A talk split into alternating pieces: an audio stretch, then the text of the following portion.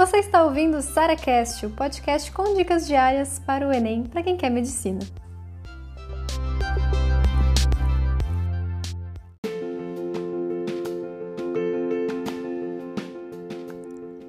Como acertar mais de 40 pontos, 40 acertos em matemática e naturezas no Enem?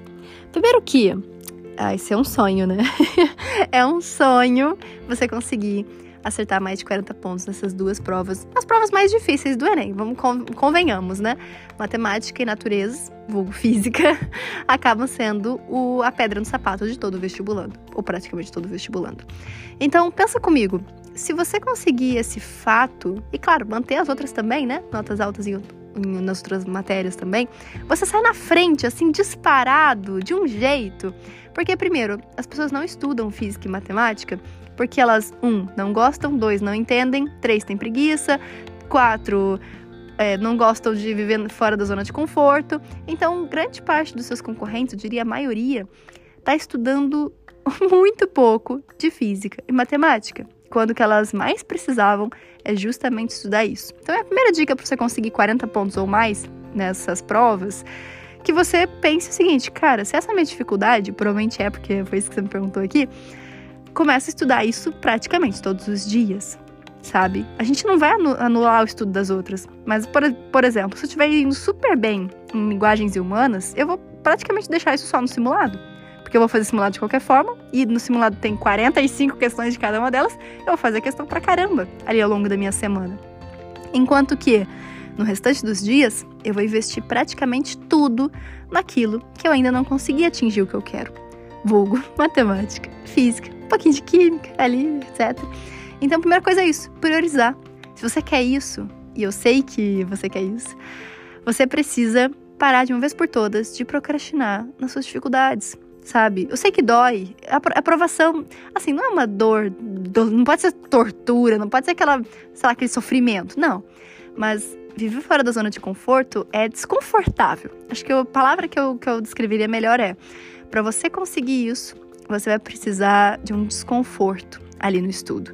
Você vai precisar, sabe, ler de novo e olhar de novo e estudar e falar, cara, não tô entendendo nada. E você tenta de novo e insiste e vai e procura outras fontes, estuda de novo, vê o material, tenta fazer questões, não deu certo, tenta de novo, sabe? Você precisa ser essa pessoa que não aceita o, o erro como algo assim, ah, errei, beleza, bota por debaixo do tapete que você seja aquela pessoa investigativa, que você queira entender como que as pessoas fazem esse negócio, entendeu? Porque alguém consegue fazer.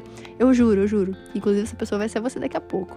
Alguém consegue acertar essa questão. Agora a pergunta é: como essa pessoa consegue acertar essa questão?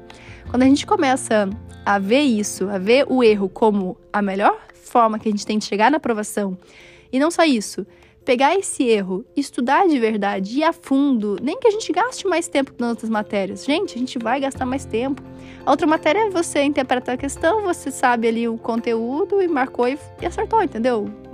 e mesmo se você errar, o comentário às vezes te dá uma resposta muito simples, duas linhas, porque que você, enfim, deveria ter marcado aquela. Na matemática, é enorme. Tem um, um, monte de equação. Aí chega, acha o x, aí tem que achar o y, aí tem que dividir os dois, aí tem que multiplicar para não sei o quê. Entendeu? É muito mais complexo, naturalmente. Então, não fique com essa decepção de, poxa, tô levando muito tempo. Você vai levar mais tempo. Então, precisa ser sua prioridade. Tem que estudar praticamente todos os dias. Você vai levar mais tempo nelas do que nas outras. Isso é fato.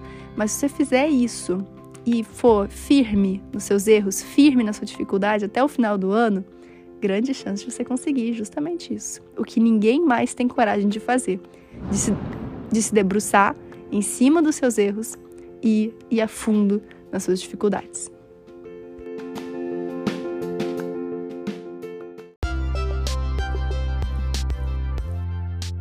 Você ouviu mais um SaraCast, o podcast com dicas diárias para o Enem.